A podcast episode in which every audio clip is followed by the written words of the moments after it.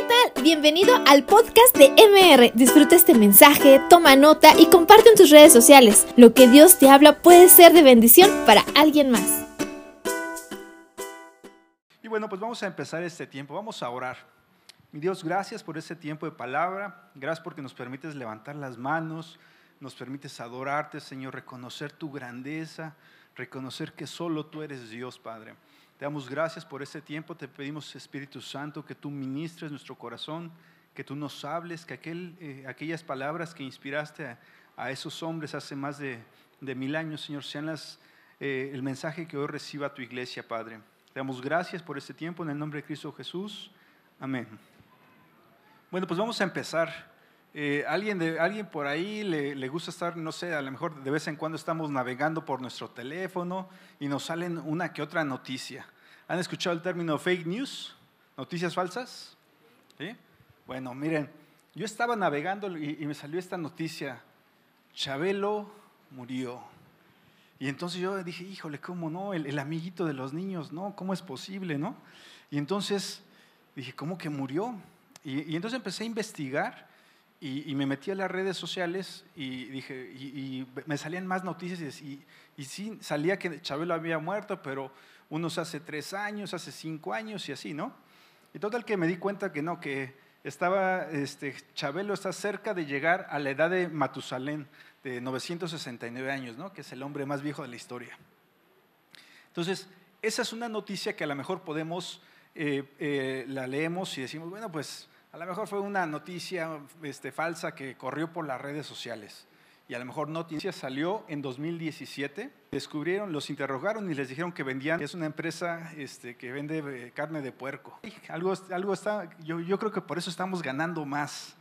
Entonces empecé a, eh, empezamos a investigar y, bueno, obviamente esa era una noticia falsa, una, una fake news, eh, que tal vez tenía una mala intención, ¿no? que las ventas bajaran. Y puede haber incluso noticias que pueden ser mucho más dañinas o información falsa que si nosotros la asumimos como real, como verdadera, puede causar grandes estragos. Hubo en 1978 una persona llamada Jim Jones que empezó un, culto, él, eh, su, su, e, era un predicador que nació en una iglesia metodista y de ahí se fue desviando a tal grado que hubo un momento donde acarreó alrededor a más de 900 personas a, que se quitaran la vida, diciéndoles que esto era algo que agradaba a Dios. Entonces, como pueden ver, hay noticias que pueden, eh, falsas, que a lo mejor pueden tener poco impacto, pero hay noticias falsas que pueden realmente eh, transformar la vida de las personas. ¿Y por qué les hablo de esto? Miren, nosotros como creyentes debemos asegurarnos que la, la información que nosotros recibamos sea una información verdadera. Y para eso quiero eh, hablarles acerca de algunas, algunos, eh, vamos a, empezar a hablar sobre eh, información que debemos de conocer como creyentes y eso nos va a ayudar también a, a, entender un poquito mejor la palabra de Dios y ver la veracidad de la información.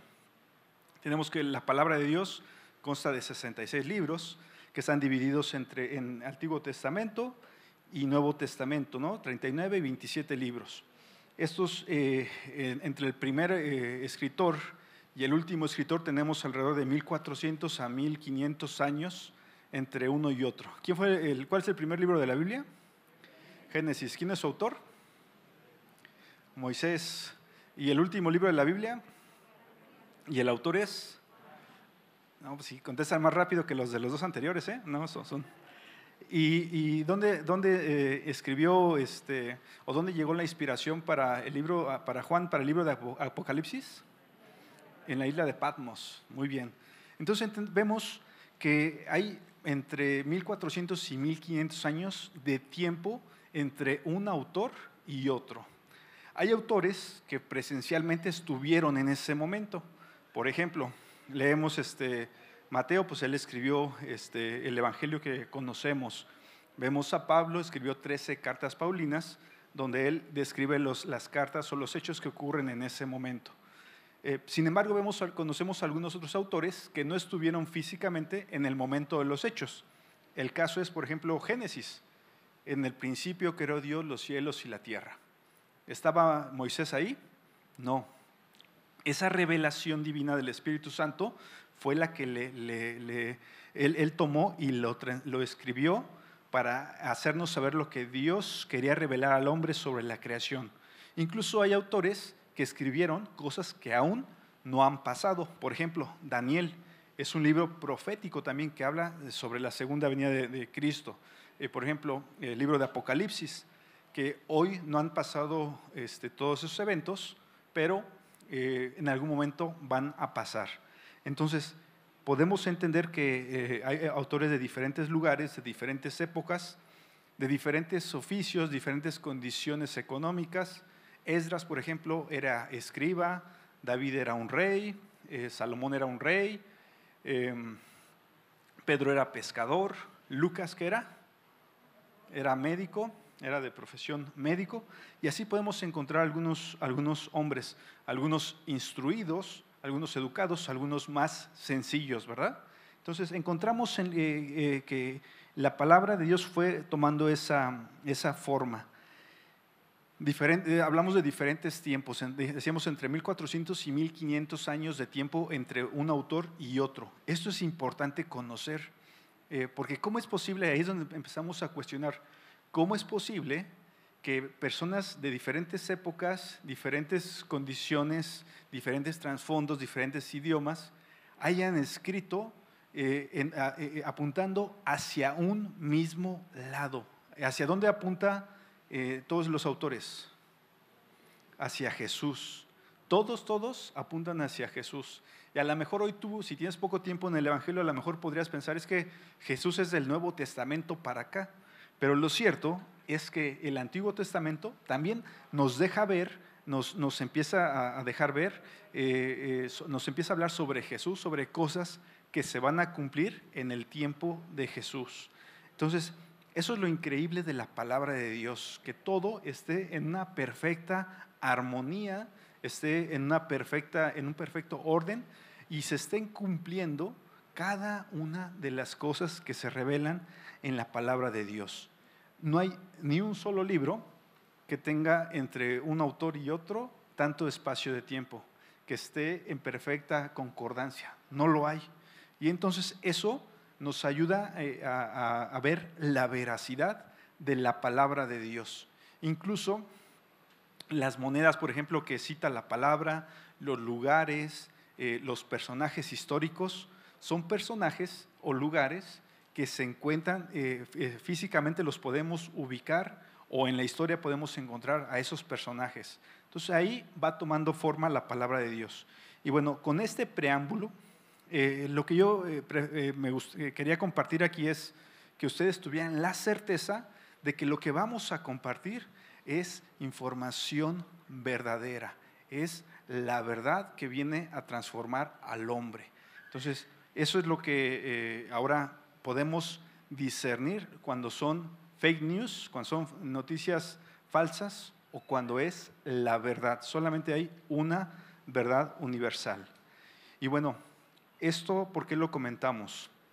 Eh, hoy les presenté algunos casos de información que podemos asumir como verdaderos, pero que pueden ser falsos. Bueno, lo mismo pasa eh, cuando eh, se expone el Evangelio. Podemos asumir lo que alguien nos está enseñando como verdad, si es que no lo, pero nuestra responsabilidad es ir a la palabra de Dios y verificar que lo que nos estén enseñando sea cierto. Anteriormente, algunos de nosotros venimos de un trasfondo de la iglesia tradicional en México.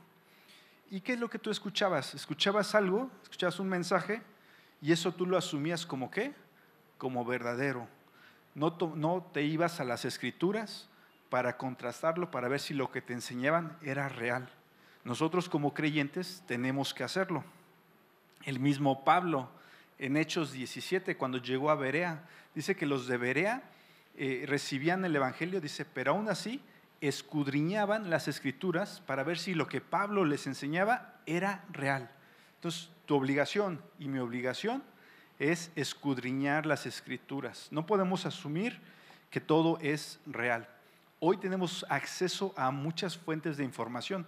Tú entras a internet y buscas prédicas cristianas y ¡fum! te sale un montón de cosas. Y cuando empiezas a expulgar, dices, oye, ¿cómo que eh, se bautizan por los muertos? Por ejemplo, esa es una doctrina de la, de la religión mormona. Ellos se bautizan por los muertos. Este, o empiezas a buscar y empiezas a encontrar que este, solo, solo Jehová, no, este, este, eh, Jesús y el Espíritu Santo no figuran como, como, una, como Dios. Entonces, ahí, este, si nosotros no tenemos cuidado en, contrastar con la palabra de Dios, podemos ser engañados. Y bueno, eh, ¿por qué empecé con este preámbulo? Puede llevarlos a una escena, vamos a ver algunas, algunas escenas. Vamos a abrir la palabra en Lucas 23, 26. Perdón, Lucas, perdón, Mateo, Mateo 60, Mateo 26, 60.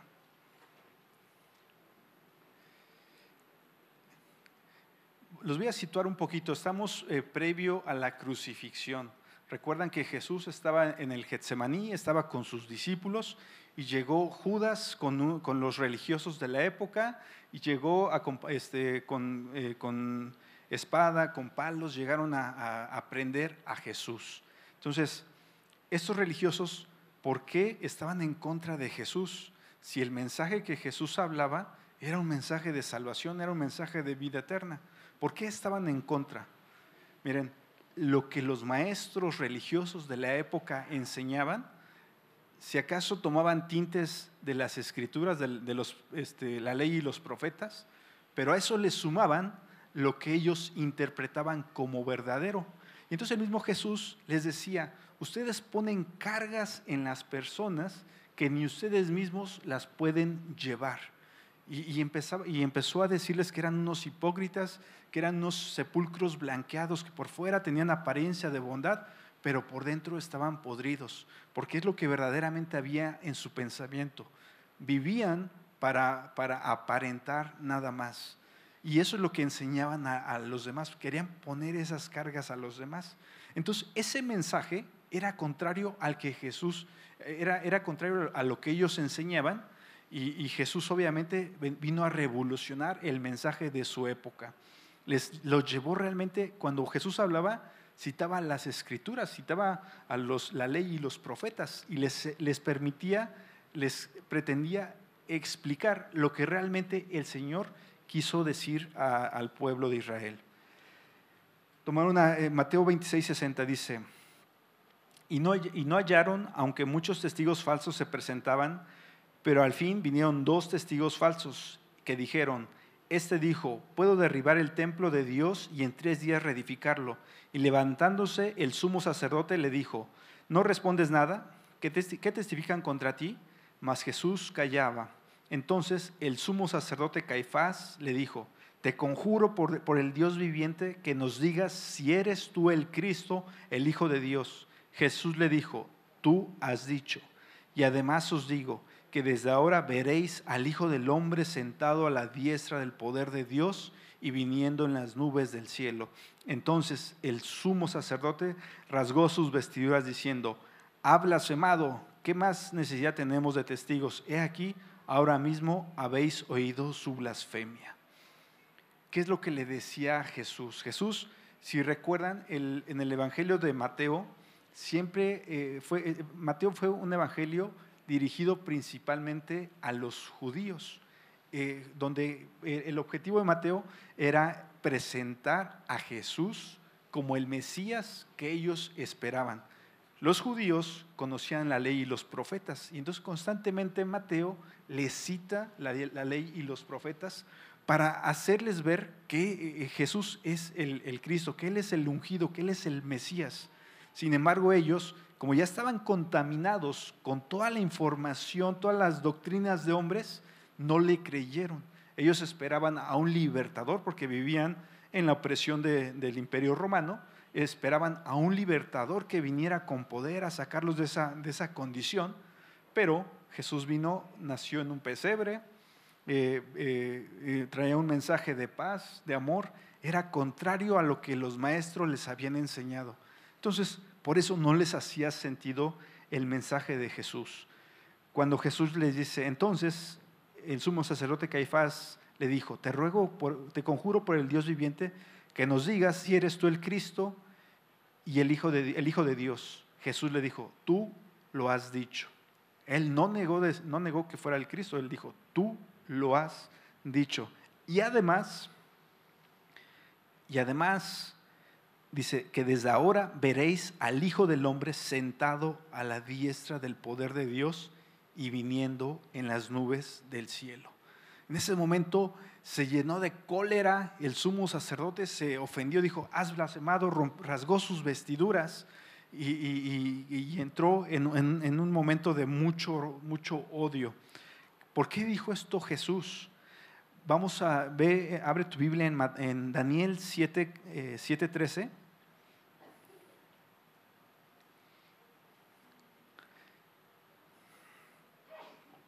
Dice Daniel 7:13, miraba yo en la visión de la noche y aquí con las nubes del cielo venía uno como un hijo de hombre que vino hasta el anciano de días y le hicieron acercarse delante de él y le fue dado dominio, gloria y reino para que todos los pueblos, naciones y lenguas le sirvieran. Su dominio es dominio eterno que nunca pasará y su reino uno que no será destruido. Dice, eh, Daniel es un libro profético. Está hablando cuando Jesús sube, eh, es, llevado eh, a través de las nubes y Jesús es llevado a la misma presencia del anciano de días. ¿Quién es el anciano de días? El Padre eterno, es Dios. Entonces Jesús le cita esta porción de la palabra a Caifás y Caifás dice, ¿cómo te estás tú eh, asumiendo como el Hijo del Hombre? ¿Cómo eres capaz de hacer eso? ¿Por qué blasfemas? Sin embargo, Jesús sabía, le estaba hablando de manera clara quién era Él. Le estaba citando las escrituras. Pero esto no lo entendieron los religiosos de, la época. Y ese fue uno de los detonantes por lo, por lo cual eh, empezaron a presionar para que eh, Jesús eh, fuera crucificado. Jesús es llevado ante Poncio Pilato. ¿Y qué dice Poncio Pilato? No, dice, no he hallado mal en este hombre. ¿Por qué lo quieres crucificar? Es más, decía Poncio Pilato que él sabía que los, los eh, religiosos simplemente tenían, este, tenían rencor contra Jesús y por eso querían hacerle daño, por eso querían crucificarle no encontraban motivo para hacerlo, sin embargo ellos presionaban para que lo hicieran. Era tal su odio que, había una costumbre que en, Pascua soltaban a una persona, a un, a un, eh, eh, eh, a un, reo, lo soltaban, haya hecho lo que haya hecho este, de acuerdo a la petición del pueblo. ¿Y qué dijeron? Suelta a Barrabás, liberen a Barrabás. Barrabás era un asesino era, eh, un ladrón, un asesino, era de lo peor. Y él iba a ser crucificado. Y sin embargo dicen, y crucifiquen a Cristo, crucifiquen a Jesús, al Nazareno, crucifíquenlo. Oye, pero él no ha hecho nada, no importa, crucifícale. Entonces se dan cuenta cómo el, vivir de una manera religiosa, engañado por un, un mundo de mentiras, te puede llevar a, tomar decisiones totalmente equivocadas. Jesús, siendo un hombre, 100% eh, hombre, 100% Dios, que no pecó, en la palabra de Dios no encontramos una, una, sola ocasión en la que Él haya pecado. Cuando leemos en Hebreos 4, dice que Él padeció juntamente con nosotros, fue tentado, dice, pero sin pecado. Es lo que dice la palabra, nos remarca una y otra vez que Jesús no pecó. Y ahorita vamos a, ver por qué eh, nos hace tanto énfasis en eso. Entonces, Jesús fue llevado ante Pilato.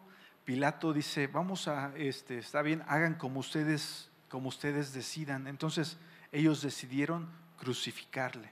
decidieron llevarlo a la cruz. Y, en, ese, en ese camino em, empezaron a maltratar su cuerpo, empezaron a lastimarlo. Dice que le pusieron una corona de espinas. Eh, eh, eh, cubrían su, cabeza, su, su, cara, y le golpeaban y le decían, si tú eres Dios, adivina, profetiza quién te golpeó. Se burlaban de él. Dice que le jalaban la barba y se llevaban junto con la barba, se llevaban este, porciones de piel.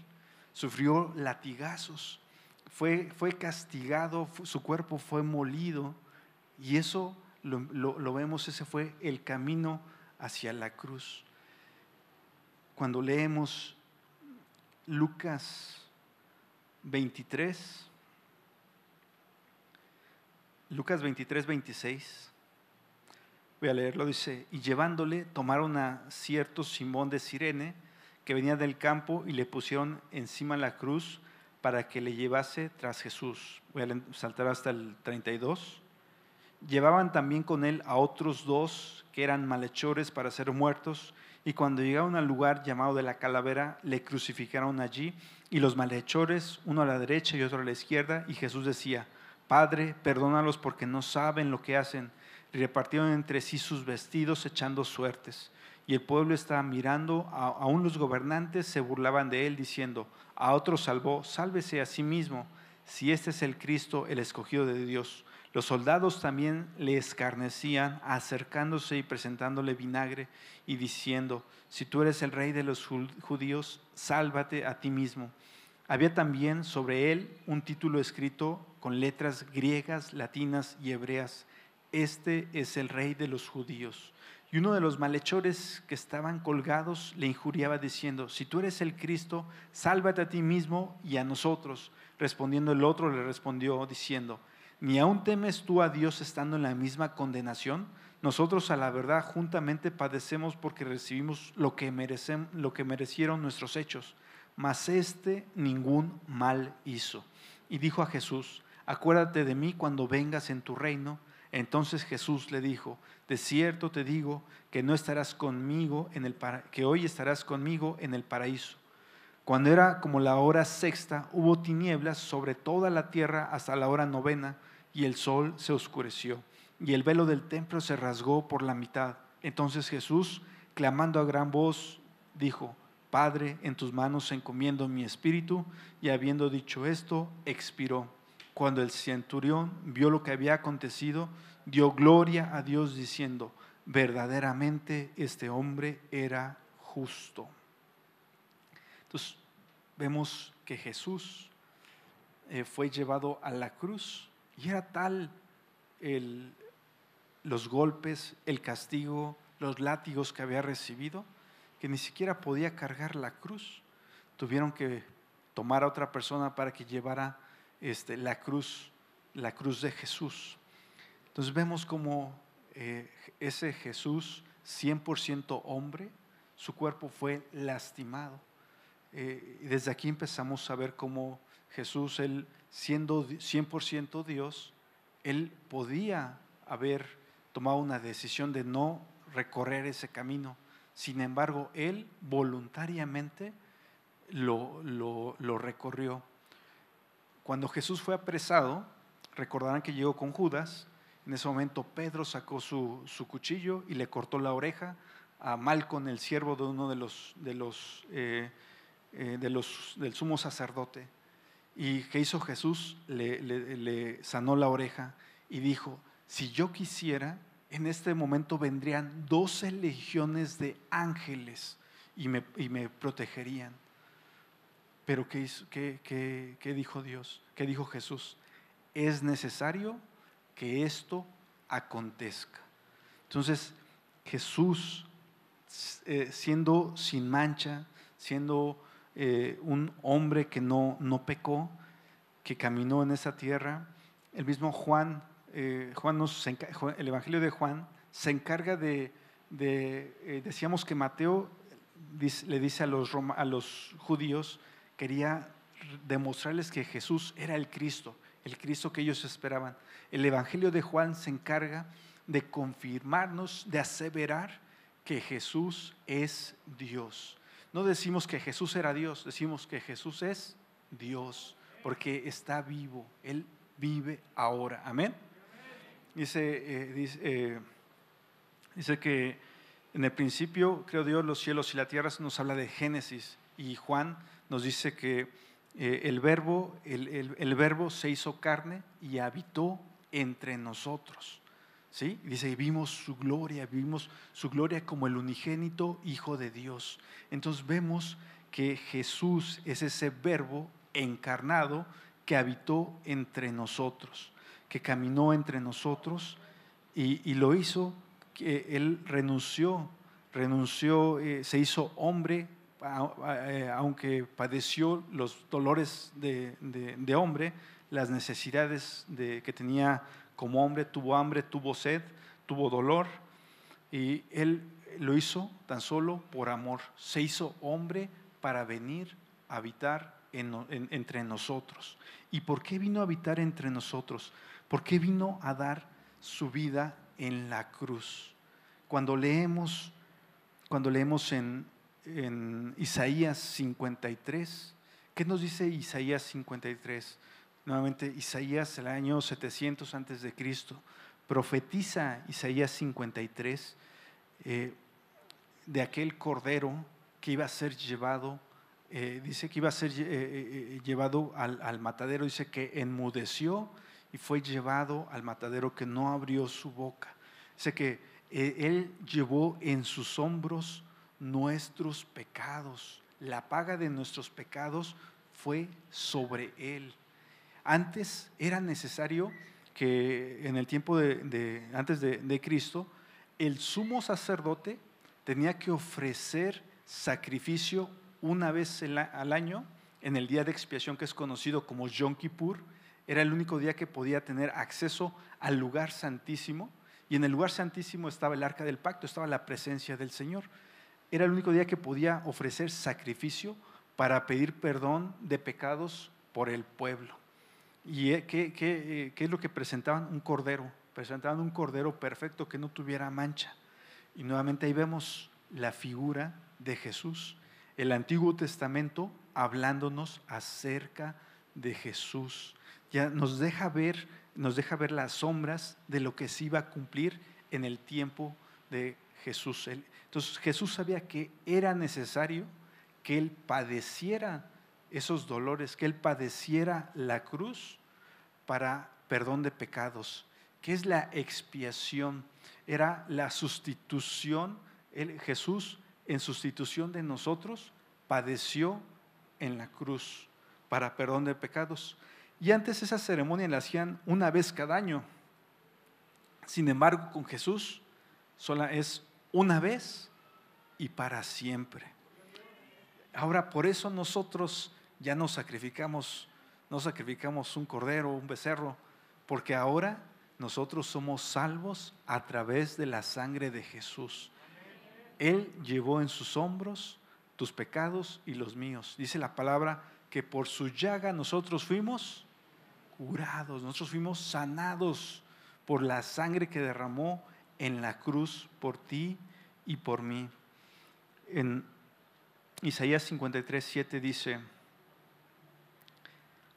Angustiado él y afligido, no abrió su boca, como cordero fue llevado al matadero y como oveja delante de los trasquiladores enmudeció y no abrió su boca. Por cárcel y por juicio fue quitado y su generación, ¿quién la contará? Porque fue, contado fue cortado de la tierra de los vivientes y por la rebelión de mi pueblo fue herido y se dispuso con los impíos su sepultura, mas con los ricos fue en su muerte, aunque nunca hizo maldad, ni hubo engaño en su boca. Con todo eso Jehová quiso quebrantarlo, sujetándole a padecimiento, cuando haya puesto su vida en expiación por el pecado. Entonces Jesús fue llevado a la cruz, dice, como un cordero, no abrió su boca, fue llevado de manera mansa, de manera voluntaria. Él llevó la paga de nuestros pecados. Nuestra maldad fue sobre Él. Entonces aquí vemos cuando tal vez a lo mejor hemos visto la película de La Pasión de Cristo y vemos a Jesús, cómo la sangre que derramó, cómo fue maltratado su cuerpo, los latigazos que recibió. Y eso es poco, porque la palabra de Dios dice que su cuerpo fue molido, cada gota derramó hasta la última gota de sangre para expiación de pecados. Porque sin ello nosotros no hubiéramos podido tener ese acceso libre al Padre. Cuando Jesús dice que eh, eh, antes de, expirar, este, dijo, Padre, en tus manos encomiendo mi espíritu. Y murió Jesús, expiró. Y en ese momento, ¿qué pasó? El velo que dividía el lugar santo del lugar santísimo, dice que fue rasgado de arriba abajo. ¿Y por qué? Porque era representaba que ahora ya no hay algo que nos separe de la presencia de Dios. Hoy a través de Cristo podemos estar en ese lugar santísimo. Podemos presentarnos delante del Padre, alabarle. Antes solamente el sumo sacerdote lo podía hacer una vez al año. Hoy nosotros tenemos esa libertad de buscarle, de alabarle, de adorarle. Y hoy podemos, cuando entendemos el sacrificio que Jesús hizo en la cruz, vemos que eh, el Señor lo hizo por amor. El Padre dio a su Hijo por amor. El Hijo fue en obediencia a la cruz para que se cumpliese lo que estaba escrito. Incluso cuando era eh, maltratado, cuando leemos el Salmo 22, Salmo 22, 16, dice, porque perros me han rodeado, me ha acercado cuadrilla de malignos, horadaron mis manos y mis pies. Contar puedo todos mis huesos, entre tanto ellos me miran y me observan. Repartieron entre sí mis vestidos y sobre mi ropa echaron suertes. Salmo, mil años antes de Cristo, nos habla de que nuestro Señor fue horadado, sus, los clavos traspasaron sus, sus manos, traspasaron sus pies. Dice, repartieron entre sí mis vestidos y echaron suertes y echaron sobre mi ropa suertes. Entonces vemos cómo la palabra se cumple hasta en los más mínimos detalles. Entonces cuando entendemos este contexto de la palabra, empezamos a ver lo real que es el padecimiento que tuvo Jesús en la cruz. Si tú piensas, o, es la primera vez que vienes y, ves a Jesús como una historia, como una historia que aconteció tal vez en algún momento, pero lo, pero lo ves como algún cuento, alguna fábula. Mira, la palabra de Dios nos dice una y otra vez que esto es real. Y nos dice, nos recuerda una y otra vez que, que Jesús murió en la cruz por tus pecados y por los míos. Y tan solo lo hizo por amor. Si nos quedamos hasta esta parte de la historia, eh, tal vez podríamos estar muy tristes, porque nuestro Señor fue crucificado, fue golpeado, fue molido al golpes, estuvo en la cruz. Dice que eh, la cruz era un instrumento de tortura un instrumento de mucho dolor, de humillación. Tal vez si nos quedamos en esa parte, podemos estar tristes. Pero hoy celebramos un día muy especial. ¿Qué celebramos? La resurrección, amén. Amén. Jesucristo resucitó. Mira, si tal vez la imagen que, que, conocías de la cruz es ese, esa cruz con ese Cristo crucificado, Cristo no está en la cruz. Cristo no está en la tumba. La tumba que está está vacía. Amén. La tumba está vacía. Mira, Jesús este, murió en un viernes. Dice que cuando él, murió a la hora novena, dice que de la hora sexta a la hora novena hubo obscuridad, hubo un terremoto, algo sobrenatural pasó. Cuando entregó el Espíritu se rasgó el velo de arriba abajo. Y eh, Jesús de, eh, José de Arimatea, fue quien pidió el cuerpo de Jesús, lo llevó a un sepulcro que había preparado para él, lo llevó a ese sepulcro y ahí dice que pusieron una gran piedra. Incluso los, eh, el sumo sacerdote y los ancianos, la clase religiosa de, ese tiempo, dijo, eh, mira, estos, eh, seguidores de Jesús hablan de la resurrección entonces, seguramente ellos van a ir por el cuerpo y se lo van a llevar y van a decir que Jesús resucitó. Pero ¿qué es lo que... Eh, y pusieron unos guardias en ese lugar, en, la tumba, para que vigilasen. Pero ¿qué fue lo que aconteció? Dice que al tercer día eh, hubo un gran estruendo y hubo un terremoto, otro terremoto nuevamente. Y dice que un ángel del cielo bajó y removió la piedra al tercer día, los guardias estaban temerosos, no sabían qué pasaba, estaban temerosos. En, ese momento también dice que muy de mañana, vamos a leer en, en Lucas 24, Lucas 24 del 1 al 12 dice, el primer día de la semana, muy de mañana vinieron al sepulcro trayendo las especies aromáticas que habían preparado y algunas otras mujeres con ellas, y hallaron removida la piedra del sepulcro y entrando no hallaron el cuerpo de Jesús. Aconteció que estando ellas perplejas por eso, he aquí se pararon junto a ellas dos varones con vestiduras resplandecientes, y como, y como tuvieron temor y bajaron el rostro a tierra, les dijeron, ¿por qué buscáis entre los muertos al que vive?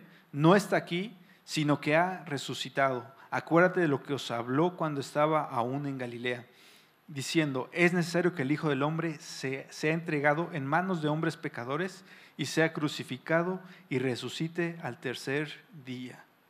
Entonces, mira cómo las mujeres, dice que fueron el, primer día de la semana. Los otros evangelios también nos hablan, dice, pasado el día de reposo. Eh, aquí ese es un hecho importante porque nosotros nos reunimos en domingo por este gran evento ¿Por qué? Porque Jesús resucitó en un domingo, el primer día de la semana. Por eso ahora antes guardaban el día de reposo, pero ahora Jesús es nuestro reposo. Y ahora nosotros vivimos eh, confiados plenamente en Él. Y por eso nos reunimos el primer día de la semana. Eh, aquí solamente para ponerles un poco de contexto, el, el el día de los judíos empieza a las seis de la tarde, termina a las seis de la tarde del siguiente día. Cuando estábamos hablando de que la crucifixión inició a la hora tercera, como nosotros, por ejemplo, es eh, a, las 12 de la noche, a las 12 del día. Eh, eh, la hora tercera, a las 6 de la mañana, después es, es, donde inicia su día. bueno, mejor dicho, es a la mitad de su día. La hora tercera sería las nueve de la mañana. Dice que de, las de la hora tercera a la hora novena, Jesús estuvo en la cruz. ¿no? Fue el tiempo que Jesús estuvo en la cruz. La hora novena, en ese, eh, eh, bajaron a, Jesús previo al día de descanso. Entonces fue viernes, el día de descanso, segundo día sábado, y el, día de, el primer día de la semana, que fue el día en que Jesús resucitó, se cumplen los tres días. Entonces ahí tenemos como la precisión de, las profecías que nos habla la palabra. Entonces fueron muy de mañana eh, eh, María Magdalena, María la madre de Jacobo, fueron a buscar el cuerpo de Jesús para ungirle. ¿Y qué encontraron? Que la tumba estaba vacía. Encontraron que la tumba estaba vacía y encontraron a dos ángeles y los ángeles les eh, vestían, tenían vestiduras resplandecientes, les dijeron, ¿por qué buscáis entre los muertos al que vive? No está aquí, sino que ha resucitado. Jesús venció a la muerte, amén. Jesús venció a la muerte, Jesús no está en la cruz, Jesús no está en la tumba, Jesús venció a la muerte. Encontraron la tumba vacía. La tumba estaba vacía. Y entonces tal vez este, algunos tienen la teoría donde dicen, bueno, es que escondieron el cuerpo. Bueno, Jesús con un cuerpo glorificado, se presentó después a los apóstoles, se presentó a Pedro, se presentó ante más de 500 personas. Antes, en el momento de la ascensión, dice que había más de 500 personas en ese lugar. Entonces, y, le, se acercó Tomás y le dijo, Tomás, toca, toca, toca, mira, ¿quieres eh, sentir que tengo, que mi cuerpo fue traspasado? Tócalo. ¿Por qué? Porque Jesús no es, no es un mito, es, es, es verdad. la resurrección de Cristo eh, es, está, plenamente, eh, está plenamente identificada, plenamente respaldada. Tal es así que hoy contamos nuestro tiempo antes de Cristo y después de Cristo. Jesús fue el parteaguas de la historia llegó no solamente a cumplir la ley, sino realmente a mostrarnos cómo relacionarnos con el Padre. Eso es lo que vino a hacer Jesús. Y entonces la tumba estaba vacía, la piedra estaba removida, no para que saliera Jesús, sino para que las mujeres pudieran entrar y constatar que la tumba estaba vacía. Por eso estaba removida los guardias estaban temerosos. Incluso el sumo sacerdote y los religiosos eh, sobornaron a estos guardias para que dijeran que llegaron a robarse el cuerpo cuando ellos dormían. Pero bueno, les decía, Jesús se apareció después a los apóstoles, se apareció a las mujeres, se apareció después incluso al mismo Pablo, se apareció a, a Pablo y caminó en esta tierra todavía 40 días. Estuvo 40 días con sus discípulos. Después de esos 40 días hubo un espacio de 10 días donde Jesús les dijo, espérense, esperen unánimes, porque vendrá un, otro consolador. ¿Quién era ese consolador? ¿Quién es ese consolador? El Espíritu Santo. Entonces, les conviene que yo me vaya porque vendrá otro consolador que morará en ustedes. Entonces, vemos cómo la palabra se va cumpliendo una a una cada, cada, cada porción. Dice el Salmo 16, 10, porque no dejará mi alma en el Seol, ni permitirás que tu santo vea corrupción.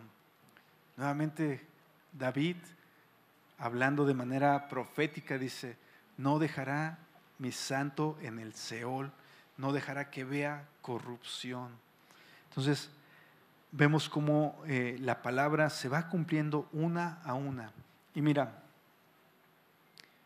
¿cuál es la base de nuestra fe? Si Jesús no hubiera resucitado, vana sería nuestra fe. No tendría sentido que estuviéramos aquí. Cualquier religión en el mundo tiene, ha tenido este, Mahoma, por ejemplo, eh, Joseph Smith de los mormones, eh, eh, Charles Russell de los testigos de Jehová, y podemos seguir contando. Esos hombres están en su tumba, todos ellos están en su tumba. Sin embargo, donde Jesús fue sepultado, la tumba está vacía. Mira, decía Pablo en Primera de Corintios. Bueno, antes de leer esto, te voy a decir quién era Pablo. Pablo era de esos religiosos de la época. Dice que creció a los pies de Gamaliel. Dice que era fariseo de fariseos. Era de, una ciudad llamada Tarso, de una provincia que se llamaba Sicilia, lo que hoy es Turquía.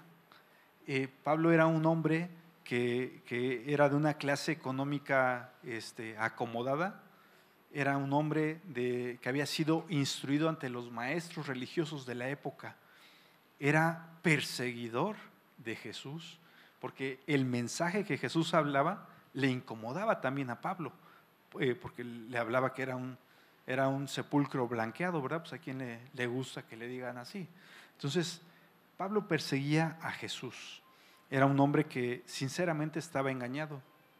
Sinceramente creía, él, eh, eh, pidió cartas para perseguir a los cristianos. Cuando apedrearon a Esteban, Pablo era de los que estaban ahí, porque dice que Pablo este, estaba enfurecido por el mensaje que llevaban, estaba, estaba colérico por el mensaje que llevaban los, los seguidores de Jesús. Entonces Pablo eh, era un hombre perseguidor de la iglesia, un hombre, hombre que asesinaba a creyentes. Bueno, miren, este hombre que les describo, vean lo que produce un encuentro con Jesús. Cuando iba camino a Damasco, dice que se apareció el mismo Jesús delante de él y le dijo, Pablo, Pablo, ¿por qué me persigues? Dura cosa es dar cosas contra el aguijón. ¿Y qué respondió Pablo? Señor, ¿quién eres tú? Pablo reconoció a Jesús y por eso le llamó Señor. Y entonces un encuentro verdadero con Jesús cambió ese hombre religioso por un apasionado por Jesús. El mensaje que él llevaba, que era un mensaje de odio, un mensaje de muerte para los cristianos, se transformó totalmente. Ahora él era el que llevaba la palabra. Hoy podemos leer 13 cartas que él escribió. ¿Por qué? Porque fue tal la influencia de Jesús en su vida que con un encuentro que tuvo con él fue suficiente para que su vida sea transformada. Y ahora la palabra nos habla, si nosotros tal vez hemos vivido de esa manera religiosa, hemos vivido tal vez sin escudriñar la Biblia, sin leer la palabra, asumiendo lo que alguien nos dice como verdadero, eh, es el momento donde nosotros podemos llegar a una reflexión y podemos ser confrontados con la misma palabra de Dios. El Señor nos está buscando y si estamos eh, viviendo de una manera que no agrada a Dios, es un punto donde debemos de hacer un, un alto total y debemos de rendirnos delante de Dios. Cuando Pablo vio al Señor delante de él, no pudo hacer otra cosa más que humillarse delante de él. No pudo hacer otra cosa más que arrepentirse de todo lo que había hecho. Y así como el ladrón, estando en la cruz, que él reconoció, dice, por mí, yo estoy aquí porque yo lo merezco, pero si tú tienes misericordia de mí, permíteme estar delante de la presencia de tu presencia en el, en el paraíso. Y Jesús le dijo, tú estarás hoy conmigo en el paraíso. La salvación no es por obras, para que nadie se vanaglorie. No nos salvamos por ser buenas personas, nos salvamos a través de Cristo, por la sangre que Él derramó en la cruz. Decía en 1 Corintios 15, Además os declaro, hermanos, el Evangelio que os he, he predicado, el cual también recibisteis, en el cual también perseveráis, por el cual asimismo, si retenéis la palabra que os he predicado, sois salvos, si no creéis en vano. Porque primeramente os he enseñado lo que asimismo recibí, que Cristo murió por nuestros pecados conforme a las escrituras y que fue sepultado y que resucitó al tercer día conforme a las escrituras, y que apareció a Cefas y, después a los doce, después apareció a más de 500 hermanos a la vez, de los cuales muchos viven aún y otros ya duermen, y después apareció a Jacobo, después a los apóstoles, y al último de todos, como a un abortivo, me apareció a mí, porque yo soy el más pequeño de los apóstoles, que no soy digno de ser llamado apóstol, porque perseguí a la iglesia de Dios, pero por la gracia de Dios soy lo que soy. Y por su gracia no ha sido en vano para conmigo. Antes he trabajado para que todos, eh, más que todos ellos, pero no yo, sino la gracia de Dios conmigo. Porque o sea yo o sean ellos, así predicamos y así habéis creído. Pero si se predica de Cristo que resucitó de los muertos, porque como dicen, como dicen algunos entre vosotros que no hay resurrección de los muertos, porque si no hay resurrección de muertos, tampoco Cristo resucitó. Y si Cristo no resucitó, vana es entonces nuestra predicación, vana es también nuestra fe. Si Cristo no resucitó, vana sería nuestra predicación, vana sería nuestra fe. pero Cristo resucitó. Amén. Tenemos esperanza en Él de vida eterna. Dice Jesús, yo soy la, la, resurrección y la vida. El que cree en mí, aunque esté muerto, vivirá. Y todo aquel que vive y cree en mí, no morirá eternamente. Jesús es la resurrección. Él fue el primero y ahora nosotros podemos experimentar esa, esa resurrección. Nosotros estábamos muertos en nuestros delitos y en nuestros pecados, pero ahora tenemos vida a través de Jesús. Él es el consumador de, de la vida eterna para nosotros. A través de su sacrificio, nosotros podemos llegar ahora al Padre. Y así como ese ladrón que no merecía estar en el paraíso, así podemos estar delante del Señor tan solo por amor. Nosotros no hacemos nada para obtener la salvación. Jesús ya lo hizo todo. Solamente nosotros tenemos que creer en Él. Y miren, a lo mejor es la primera vez que escuchas este mensaje, que este es, un mensaje de salvación, pero a lo mejor ya tienes tiempo que a lo mejor conocías de la palabra y te alejaste. Cuando Pedro, Pedro caminó con Jesús, le conoció cara a cara, conoció, eh, eh, el mismo Pedro le dijo, tú eres el Cristo, el Hijo del Dios viviente. Él sabía quién era Jesús. Cuando apresaron a, su Señor, le dijo, eh, le preguntaban, tú andabas con Él, tú seguías a Jesús. Y él dijo, no, yo no, yo no. Y otra persona le dijo, tú lo seguías. Y empezó a maldecir incluso. Y la tercera vez le dijeron, tú estabas con él. Y dijo, yo no estaba con él. Y después de, esa, de la tercera ocasión, dice que cantó el gallo. Y se acordó lo que Jesús le había dicho, que antes de que cante el gallo le iba a negar tres veces. Y dice que Pedro lloró amargamente. Si tú conoces, has conocido del Señor. La palabra te ha, se, ha revelado a tu espíritu. Tú le has recibido y hoy estás alejado. Mira, el estar en esa condición solamente produce amargura en el corazón del hombre. Porque, eh, mira, vivir alejado de nuestro Padre no produce nada bueno, solamente produce dolor. Cuando el hijo pródigo estaba alejado de, Dios, estaba a punto de comer de las algarrobas, de la comida de los cerdos. Había caído a tal situación, pero dice la palabra, volvió en sí. Se acordó, dijo, voy a regresar a la casa de mi padre. En la casa de mi padre los criados tienen techo, tienen comida. Se voy a regresar y le voy a decir, Padre, perdóname, he pecado contra el cielo y contra ti, ya no merezco ser llamado tu hijo, hazme como uno de tus jornaleros. Y regresó a casa. Y regresó a casa, dice que el padre miraba al, horizonte por si su hijo en algún día eh, volvía.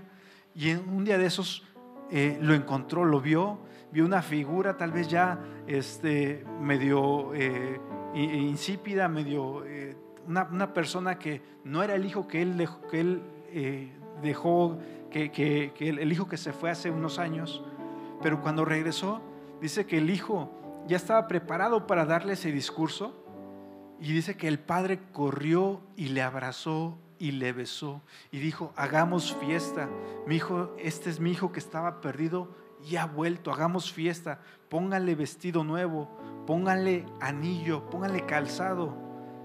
Le recordó que era hijo. Entonces, así como Pedro experimentó amargura al negar a Dios, al estar alejado de Dios. Mira, cuando venimos al Padre, cuando venimos a Él con un corazón nada más arrepentido y, pidiendo misericordia, el Padre nos recibe, nos abraza, nos limpia y nos dice, tú eres mi hijo. Y en Hebreos 4:16 dice, venid de manera confiada al trono de gracia para alcanzar misericordia y hallar gracia para el oportuno socorro. Entonces, vengamos de manera confiada. Si estamos alejados del Señor, ese es el punto en el cual nos podemos reencontrar con Él. Si tú no le conoces, Dios hoy te está buscando. Dios hoy te está hablando. Está queriendo que regreses a casa. Quiere decirte, tú eres hijo. Vamos a ponernos de pie, vamos a orar. Gracias Señor. Gracias porque nos permites, Dios, venir delante de ti. Nos permites reconocer la condición en la que estamos, Señor. Nos permites reconocer la gran necesidad que tenemos de ti, mi Dios. Padre Santo, te alabamos porque solamente tú eres digno de alabanza. Estamos agradecidos, Señor, porque tú moriste en la cruz, derramaste cada gota de sangre en la cruz por nuestros pecados. El castigo que nosotros merecíamos, tú lo llevaste, mi Dios, tan solo por amor. Tú te podías bajar de la cruz, pero tú sabías que era necesario que eso aconteciese para que nosotros pudiéramos ser salvos, mi Dios. Te doy gracias, Jesús, porque por amor permaneciste en la cruz. Gracias porque por amor experimentaste el dolor. Te doy gracias porque ahora podemos tener acceso al Padre, podemos tener la vida eterna, podemos gozar de tu presencia, podemos gozar de tu plenitud, mi Dios. Te doy gracias, Señor, porque hoy tú nos has hablado, tú nos llamas para reconciliarnos contigo, nos llamas para, para que volvamos a casa. Si estamos alejados de ti, mi Dios, yo te pido que tú seas el que nos convenza de arrepentimiento. Espíritu Santo, muévete en la vida de cada uno de mis hermanos y nos convenzas de arrepentimiento. Permite que demos pasos de fe, que demos pasos buscando tu, presencia, Señor. Que tan solo busquemos tu rostro, tu rostro amoroso que está dispuesto a recibirnos, mi Dios. Te doy gracias por este tiempo. Te pido que tú bendigas a cada uno de los hermanos que están aquí, Padre. Te doy gracias, Señor, en el nombre de Cristo Jesús. Amén, Señor.